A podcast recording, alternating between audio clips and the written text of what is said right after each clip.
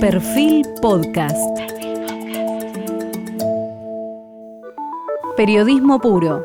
Jorge Fontevecchia en entrevista con el ex ministro de Economía Domingo Felipe Cavallo.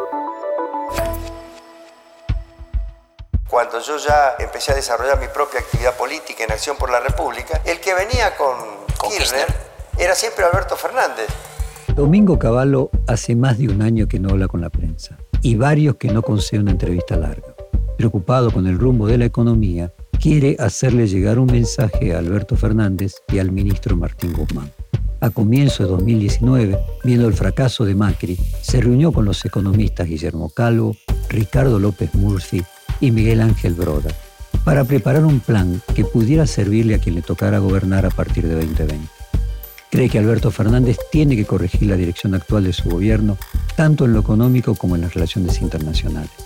Alberto Fernández y su círculo más cercano, Gustavo Vélez y Jorge Arguello, fueron todos candidatos de la lista de Caballo cuando hace 20 años fundó su partido para competir sin éxito por la jefatura de gobierno de la ciudad y la presidencia. También Néstor Kirchner y hasta aquella Cristina Kirchner de fin de los 90 fueron aliados políticos de Caballo suma la mirada actual de cada uno de ellos por un caballo que ya está más allá de todo. Caballo fue profesor en Harvard y en la Universidad de Nueva York.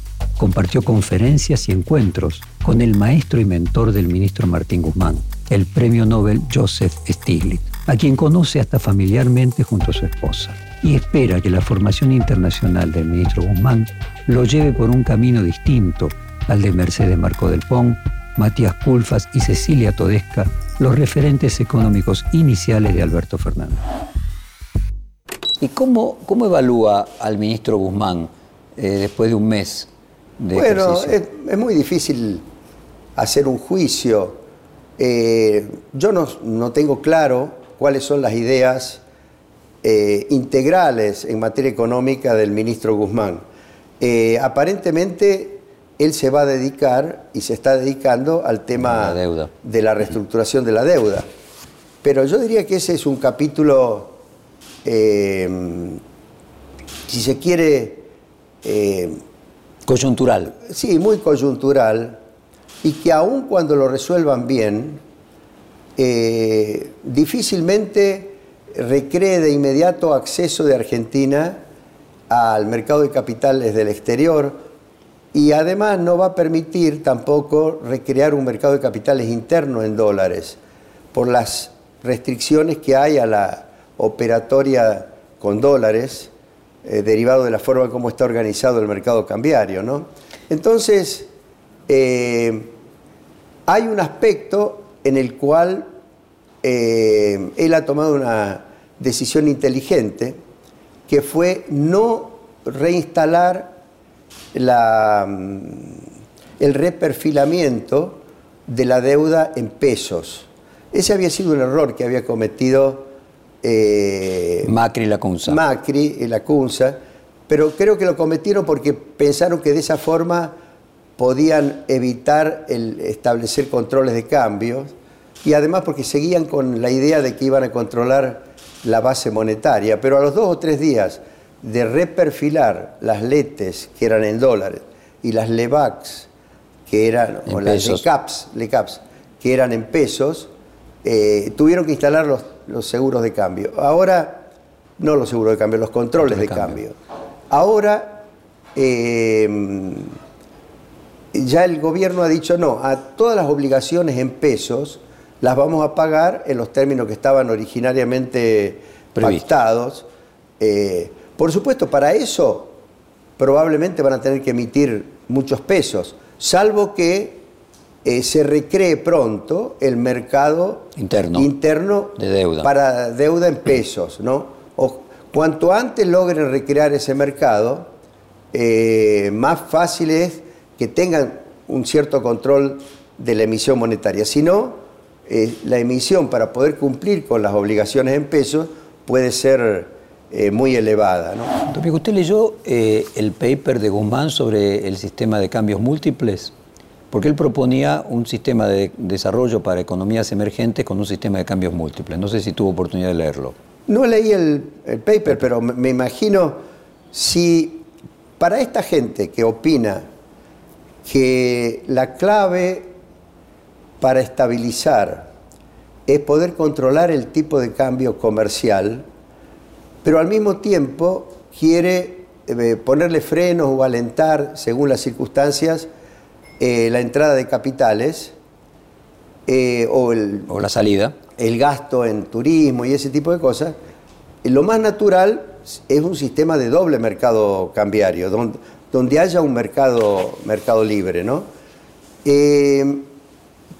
¿Por qué ahora han inventado esto del impuesto del 30% y han eh, mantenido como prohibido o desalentado, al menos desalentado, la compra de dólares de la gente en, un mercado libre?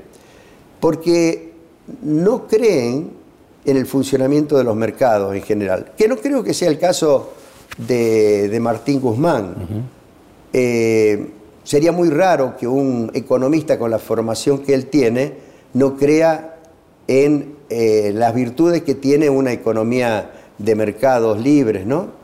Eh, pero sin duda está en el pensamiento de eh, Mercedes Marcó del Pont y por lo que yo he escuchado de Culfas y de Cecilia Todesca, de ese grupo que me parece que es el que realmente eh, más habla con Alberto Fernández y aparentemente más influye lo ha convencido Alberto Fernández de un tipo de organización económica que a mí me parece que es totalmente inconducente. Avanzando con el tema de la deuda, ¿cuál es su pronóstico respecto de cómo va a terminar la renegociación de la eh, deuda? Yo no, no, hago pronóstico, pero eh, en mi opinión no es difícil resolver el tema de la deuda.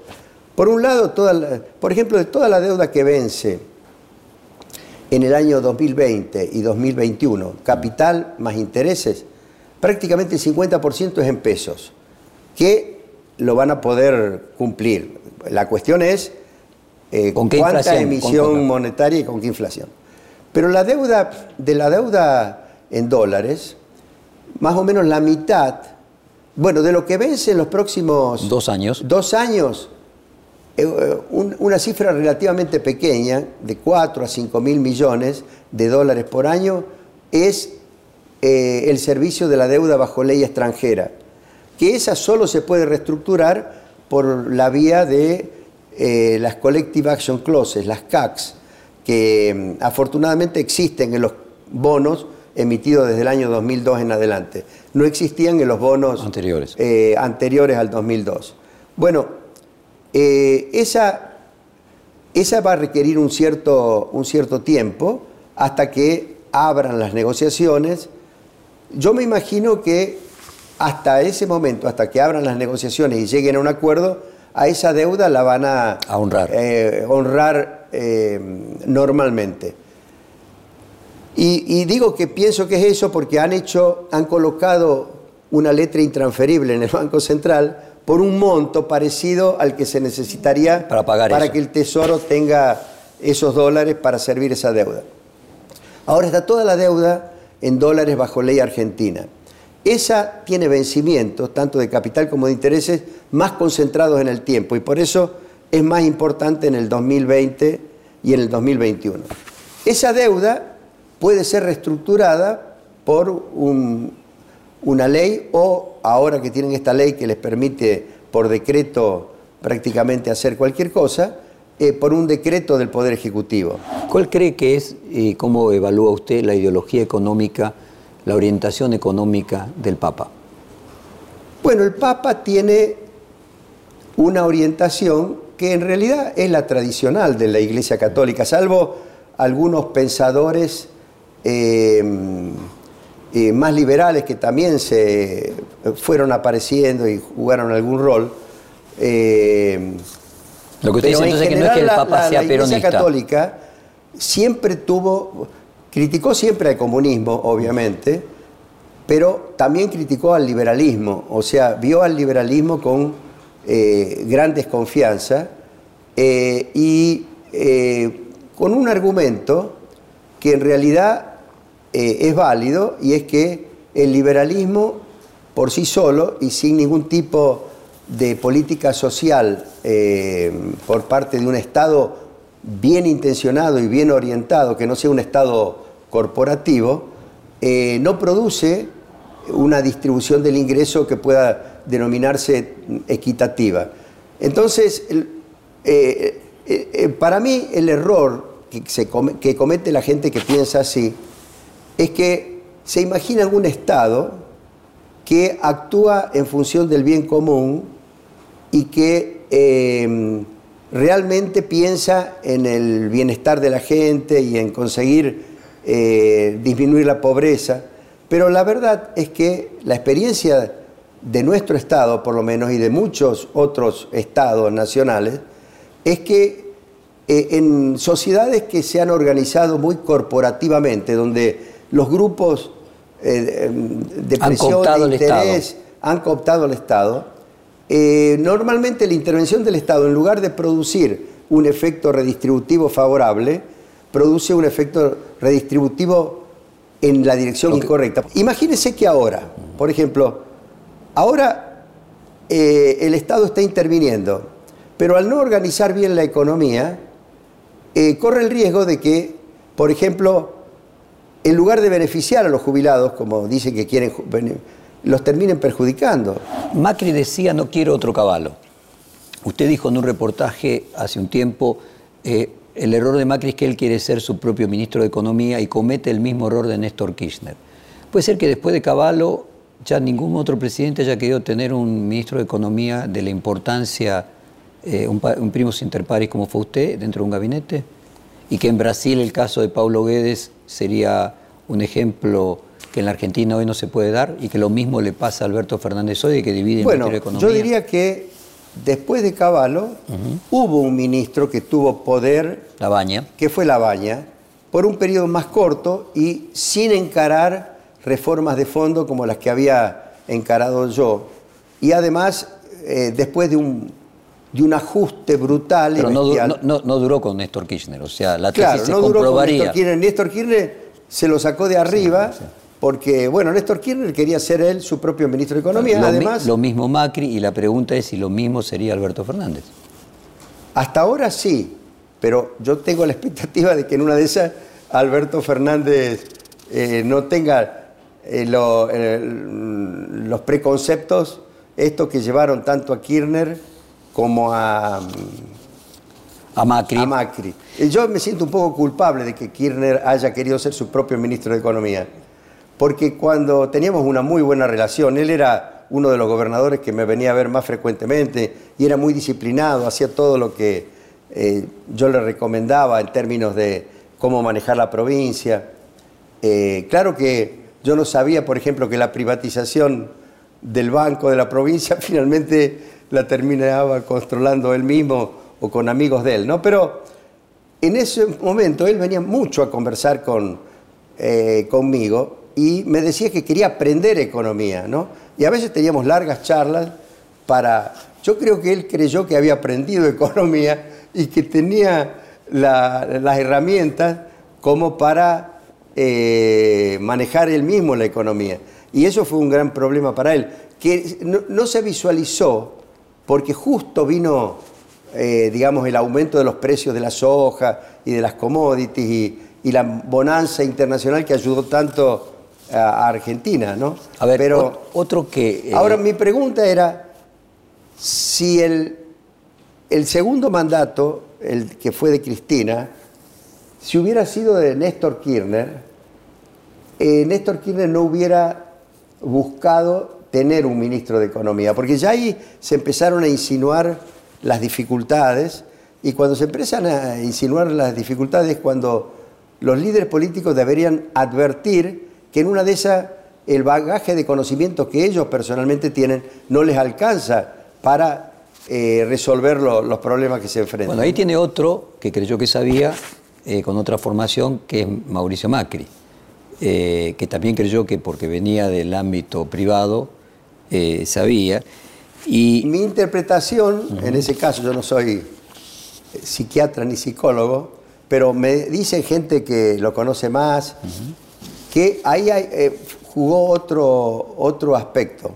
y es que Macri no quería que hubiera un ministro eh, que se destacara eh, más que él. Cuando lo vi la última vez era una reunión del G30 con los presidentes de Banco Central previa a una reunión del G20. Eh, eso fue en mayo de 2018 y usted me dijo, el culpable del fracaso de Macri, que usted ya lo, lo pronosticaba, es Jaime Durán Barba, por haberle recomendado que no exponga la herencia económica del kirchnerismo. Hoy en retrospectiva sigue pensando lo mismo. Sí, absolutamente. Yo creo que lamentablemente el que aparece como responsable es un muchacho joven que ojalá tenga buen futuro político. Marcos Peña, dice usted. Que es Martín. Marcos Peña. Marcos Peña. Pero Marcos Peña se enamoró intelectualmente hablando de Durán Barba. Eh, y eh, Durán Barba obviamente es un eh, es una persona que sabe cómo vender su producto y además ha demostrado ser eficaz en las campañas electorales. ¿no? Lo había sido en Ecuador porque la primera gran campaña que él ganó fue la de Yamil Mahuat. Que usted conoce muy bien porque usted fue el que asesoró la convertibilidad ecuatoriana, si no recuerdo mal. Así es, yo había asesorado a, Bucarán eh, y en esa época Yamil Mahuat era alcalde de Quito y yo lo había conocido en Harvard y éramos muy amigos. Y cuando después vino un periodo, cuando cayó Bucarán, que no duró más de seis, siete meses, vino un periodo de una gran desorganización de la economía y después ganó la elección eh, eh, Yamil Mawat. En esa elección, Durán Barba lo ayudó mucho a Yamil Mawat. Pero después, cuando fue secretario de gobierno de Yamil Mawat, en mi opinión no lo ayudó nada, porque con este estilo que tiene eh, Durán Barba de creer que cada medida que hay que tomar hay que encuestarla para ver cómo le cae a la gente, una vez que uno está en función de gobierno, tiene que tener uno la convicción clara de qué es lo que debe hacer. Y si las cosas las tiene que hacer rápido y simultáneamente, eh, es muy importante porque si no, eh, cuando uno va haciendo las cosas muy de a poco, muy despacio, y, la gente se da cuenta que después vienen otras medidas, eh, es muy difícil controlar las, expectativas. ¿no? Usted le dijo a funcionarios macristas en el otoño del 2018, invierno, cuando ya se llevaba adelante el acuerdo con el Fondo Monetario Internacional, que el Fondo Monetario siempre planteaba eh, programas que eran recesivos y con el, con el Fondo Monetario se iba a terminar perdiendo la elección, lo que sucedió. Bueno, por lo menos eso me contaron a mí. No, yo, depende. A nosotros el fondo nos apoyó muchísimo, salvo al final del 2001. Pero cuando estaba Camp de eh, y Stanley Fisher, eh, en todo ese periodo el fondo nos ayudó muchísimo. respecto del 2018 y 2019, usted le dijo a una figura importante del gobierno, no se hagan ilusiones que con el fondo eh, le van a plantear un plan que no va a ayudar a la Argentina a crecer y se va a perder las elecciones? No recuerdo, a lo mejor se lo dije, yo en realidad no hubiera ido al fondo en el momento en que fueron. Si lo que tenían que hacer, eh, el ajuste que había que hacer, era mejor hacerlo sin que apareciera como exigido por el fondo. Además, el fondo le iba a volver ellos abandonaban el inflation targeting eh, de Federico Sturzenegger. El fondo les impuso en la práctica una política cuantitativa de congelar la base monetaria que en mi opinión era eh, más perversa que el inflation targeting. Lo que tendría, eh, además, hay una cuestión del fondo que en general no no ayuda a las economías emergentes. Ellos en esta cuestión eh, monetaria, cambiaria, ellos son eh, partidarios de una libre flotación absolutamente eh, sin intervención. bueno, ese principio, la libre flotación, es muy bueno para una economía ya estabilizada y así funcionan las economías, que en realidad es libre flotación con libre convertibilidad. O sea que es en una economía eh, ya estabilizada. Pero eh, en una economía como la Argentina, con toda la experiencia histórica que hay, pensar de que, eh, digamos, no preocuparse por la estabilidad cambiaria es bueno para luchar contra la inflación, eh, es, es un gran error. Es fácil pegarle a Durán Barba y no a Macri. Y le pregunto esto en contexto de presidentes empresarios que fracasan, ¿no? O sea, Macri, Fox, Piñera. Eh, ¿No hay algo allí? Yo no creo que Piñera haya fracasado. Eh, Fox, sí, pero no fue un fracaso estrepitoso, ¿no? Eh, si quieren después hablamos de Piñera, pero ahora, justamente en un reportaje que mm, le hacen a Marcelo Sánchez Sorondo y habla de todos los los países con problemas, al primero que menciona es a Chile. Yo creo que los, si mencionan a Chile tendrían que mencionar a Francia y a cualquiera de los países avanzados que tienen reclamos sociales y, reacciones populares. Pero el, tipo de fracaso, entre comillas, de, de Piñera es de una naturaleza absolutamente diferente al tipo de fracaso de los dirigentes que han tenido la Argentina, ¿no? Bueno, podríamos poner el no éxito, el no éxito. quiere, el no éxito de los eh, presidentes en, Latinoamérica que son empresarios, o sea, prepara para, para lo público el haber sido exitoso en lo privado. No creo que prepare mucho. En el, en el caso de Piñera, antes que empresario, él es un excelente economista y es un hombre que, tiene, que ha pensado mucho eh, el, tema económico y político. Yo, si quieren, después le, yo lo conozco muchísimo a Piñera.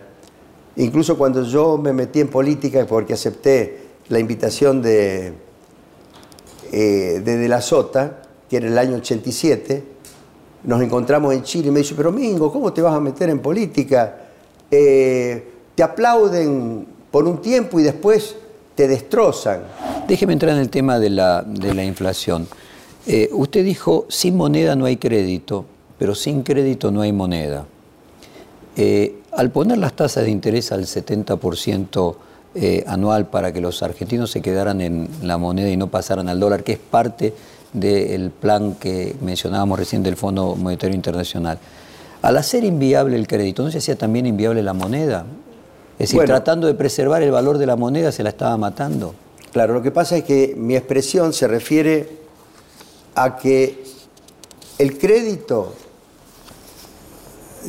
es fruto de la confianza de que el que toma el crédito va a poder Pagarlo. pagar y de que haya recursos genuinos para dar el crédito, que es que haya ahorros que puedan vehiculizarse hacia el crédito.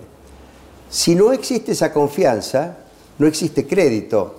Pero no porque la tasa de interés que fije el Banco Central sea muy alta o simplemente la gente no confía, por ejemplo, no confía en que em, alguien que presta en pesos vaya a recibir eh, el peso al, mismo valor real que...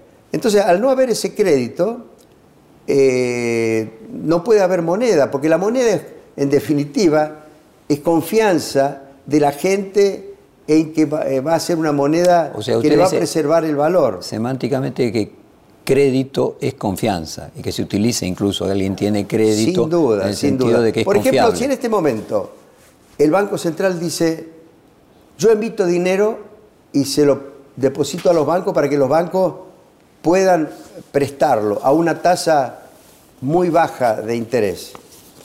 Eso no crea crédito eso va a terminar creando más inflación. Porque el, crédito es que eh, la gente confíe, eh, eh, primero del crédito tiene que emerger del ahorro, o sea, tiene que haber los recursos para poder dar el crédito, ¿no? No se puede fabricar con política monetaria el crédito. Tú te decías, para estabilizar la moneda va a ser imprescindible que vuelva a ser convertible. Dado que esas circunstancias, como mencionamos recién, se hacen utópicas, eh, y usted había escrito inicialmente un libro, Esta inflación, inflación con recesión, Estamos, obviamente, en, una situación de esta inflación y mi pregunta es si la esta inflación, como usted varias veces dijo, es el prólogo de una hiperinflación o no. Puede ser, lo más probable, si no se encuentra una solución al problema de la estanflación, una solución ordenada, eh, puede, hay peligro de que después haya hiperinflación, ¿no? La Pero sobre todo la, la hiperinflación existe cuando ya se descompone totalmente el poder político y ya pierden total eficacia las intervenciones casuísticas y los controles que el Estado puede introducir para... Que usted no ve esa situación ahora en el corto plazo. No, no en el corto plazo. La Pero si se descompusiera el poder político y perdiera eh, apoyo popular y apoyo político, eh, Alberto Fernández, eh, obviamente que ahí entraríamos en una zona de peligro. La Baña explica que la recesión, al revés de lo que se explica, en lugar de bajar la inflación, la sube porque los costos fijos se dividen en menos unidades. ¿Comparte esa perspectiva? Bueno, la, la recesión en- en- eh, es una cura, yo diría, muy costosa y muy eh, ineficiente para Bajar la inflación. Para la inflación, que en realidad se justifica en países eh, que, eh, por ejemplo, se justificó en Estados Unidos en la época de Volcker, cuando habían tenido esta inflación eh, a fines de los 80, porque... O en Japón. el- o en Japón, porque la, Son países la- ricos. La dice, un país economía rico es se puede ajustar. suficientemente fuerte como para aguantar uno o dos años de recesión y a través de eso ponerle límites a las, eh, a la- a las presiones sindicales y, y también a las demandas de gasto público, etcétera. Pero en países que tienen esta inflación por desorganización de la economía, es muy difícil que se pueda salir de una estanflación eh, con más recesión. Pero eso no quiere decir que, eh, por ejemplo, pretender eliminar la, la estanflación poniéndole plata en el bolsillo a la gente, como dicen que la van a, van a poner, van a lograr una reactivación eh, duradera de la economía. Eh, usted dijo que reduciendo el gasto público en aquellos lugares menos productivos para el total de la sociedad, igual se produce un efecto recesivo, pero se reduce su efecto recesivo, que se sobrecompensa por el efecto expansivo que tendría la estabilidad. Así es. así. Lo que seguro genera cada vez más eh, recesión es la inflación. Porque, eh, por ejemplo, ahora... Bueno, lo que plantea la baña es un círculo eh, vicioso porque finalmente la recesión no termina reduciendo la inflación, sino por momentos potenciándola y viceversa. Eh, en un círculo que es la esta inflación. Claro, claro. Pero, Pero no la le gusta mucho, de la no le- no le gusta mucho la baña a usted. No, es que es, es pe- peligrosa en este sentido. Que la, la gente diga, eh, el ajuste es necesariamente recesivo. Yo creo que no. Yo creo que hay un ajuste que puede ser expansivo si forma parte de un programa de estabilización bien diseñado. Por ejemplo, tomemos el caso de la desindexación de jubilaciones o de salarios. Si, por ejemplo, a la gente se le dijera en este momento, señor, a partir de ahora las jubilaciones y los salarios los vamos a pagar en dólares. Ahí, por supuesto, se puede eliminar la indexación de, de salarios y de... y Las de paritarias todos los años. ¿Eh? Las paritarias todos los años. Que creo que usted le recomendó a Macri eh, dolarizar salarios y jubilaciones. Sí, bueno, yo lo hice como una chicana para que empiecen a pensar En que que se necesita desindexar. eh, desindexar, pero vinculado a una reforma monetaria, porque eh, ahora vamos en la dirección opuesta. Ahora quieren desindexar, pero le prohíben a la gente comprar dólares, le prohíben eh, manejarse con dólares, ahorrar en dólares dentro del país. Entonces, En, este- en esta dirección, eh, la, la desindexación va a aparecer como muy injusta, porque la inflación va a continuar y se van a deteriorar las jubilaciones o cualquier cosa que desindexen, se va a deteriorar en términos reales. Usted tiene una historia muy particular con Alberto Fernández. La única vez que Alberto Fernández fue candidato en una elección antes de ahora de ser presidente fue en su partido, cuando Así fue candidato. No en mi partido, en, mi- en la, Bueno, alianza en la alianza. que formamos para sostener la candidatura Caballo Vélez a la ciudad de Buenos ¿Y Aires. ¿Cómo, ¿Cómo fue su relación con él en esa época? Muy buena, y yo diría que siguió siendo buena, aunque ya después no tuve mucho contacto con él, pero eh, yo tengo un, un respeto eh, personal por él. Eh, obviamente él no es un economista, él es un político, y yo diría que más que él nunca aspiró a ser un gran líder político, era un operador político muy, muy eficaz, ¿no? Y las veces que yo lo Porque vi... usted dice que no tenía carisma. Sí, él, por ejemplo, yo creo que él mismo no se veía como, como posible candidato a presidente de la nación, ¿no?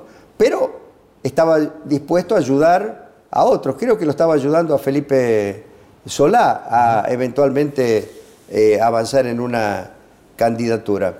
Pero eh, eh, yo lo conocía de antes, porque él había sido superintendente de seguros. Ahí yo no tenía supervisión directa sobre lo que él hacía, la tenía Carlos Sánchez, que era el viceministro, y después la tuvo Macarone como secretario de Finanzas. Y aparentemente ahí hubo un periodo en el cual eh, Macarone no estaba muy satisfecho con lo que estaba haciendo Alberto Fernández. Alberto Fernández se fue, pero quedó Claudio Moroni, el que es actualmente eh, ministro de Trabajo. Y esa fue el la, la gestión que yo le conocí a Alberto Fernández. Pero después, eh, él venía, cada vez que venía a verme, eh, por cualquier motivo, Kirchner al Ministerio de Economía, o incluso después, cuando yo ya eh, empecé a desarrollar mi propia actividad política en Acción por la República, el que venía con, Con Kirchner, Kirchner. era siempre Alberto Fernández. O sea que eh, la misma relación que yo tenía con Kirchner la tenía con, con Alberto Fernández, ¿no? También tuvo a Vélez de candidato y también tuvo a Argüello de Así es. candidato. Es. decir, todos los amigos eh, de Alberto Fernández, todo el entorno de Alberto Fernández fue candidato en la alianza que usted llevó adelante.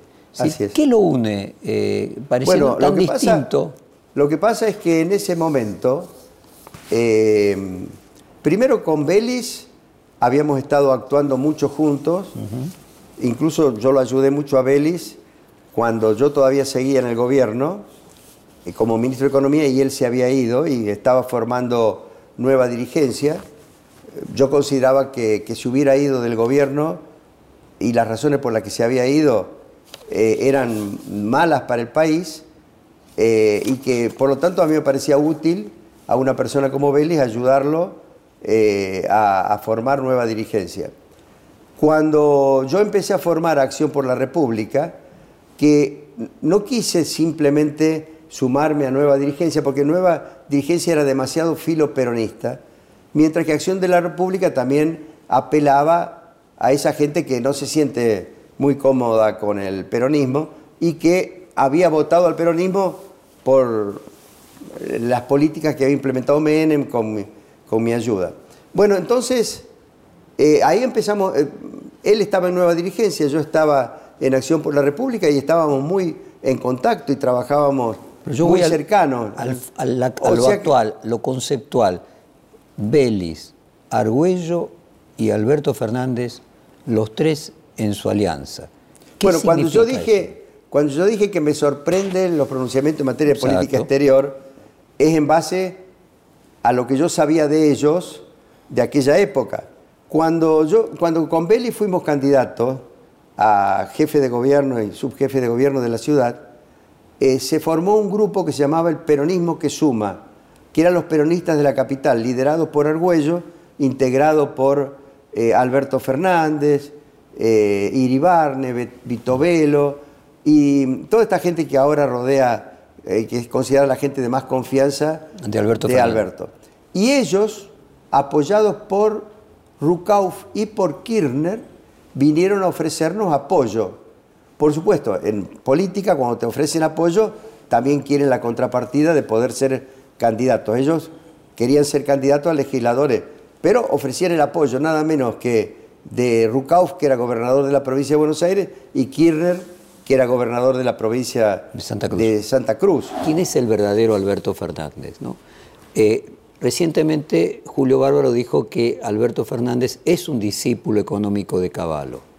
Hace un año eh, Moreno había dicho que eh, Fernández era neoliberal, intuyo as- a- a- asociando el término neoliberal a su perspectiva de la economía. O sea, Alberto Fernández, en términos económicos, ¿es una persona cercana a la visión del ordenamiento que usted cree que tiene que tener la economía?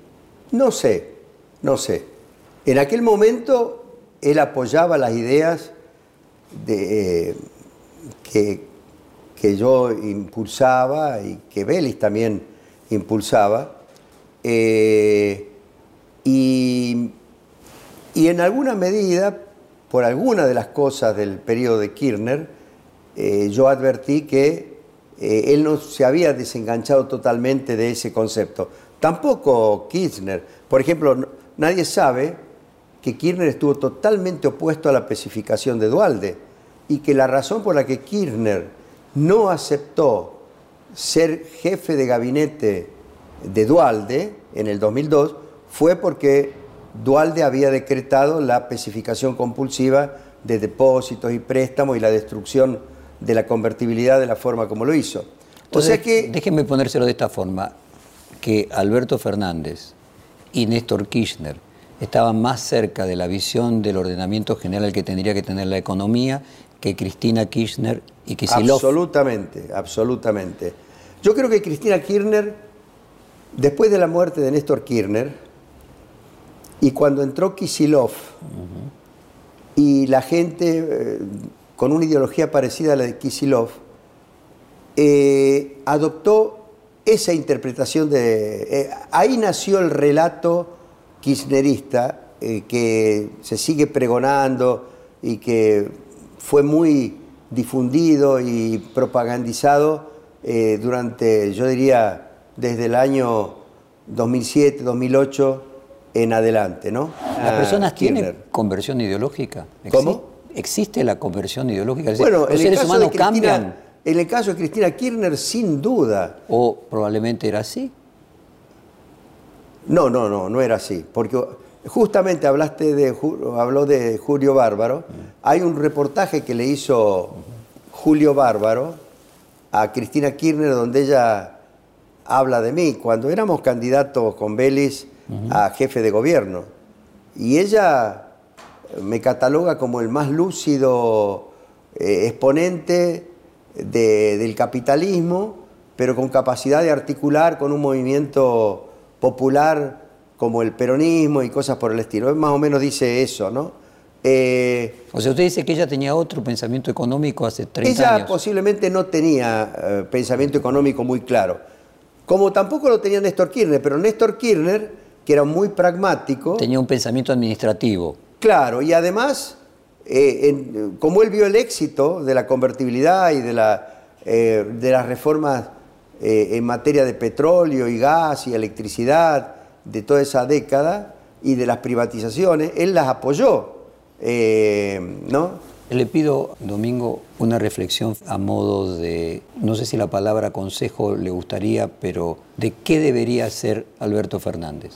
Yo le diría que eh, se respalde, está- él necesita respaldo de Cristina y necesita, digamos, como todo político que tiene que mantener su coalición, le tiene que prestar atención a todo. Pero él tiene gente que a mí me parece que lo puede ayudar mucho a él, alrededor de él. Eh, yo diría que, yo le voy a dar tres nombres. Eh, uno le va a sorprender. El de Argüello, en materia de política exterior, que ahora va de embajador ante Estados Unidos. Más que embajador de Estados Unidos, ¿no? Porque va a coordinar ONU, OEA y Fondo Monetario. Ajá. Belis, Banco Mundial. Que como secretario de Asuntos Estratégicos yo creo que le puede dar muy buenos consejos. Y Vilma Ibarra. Perfil Podcast.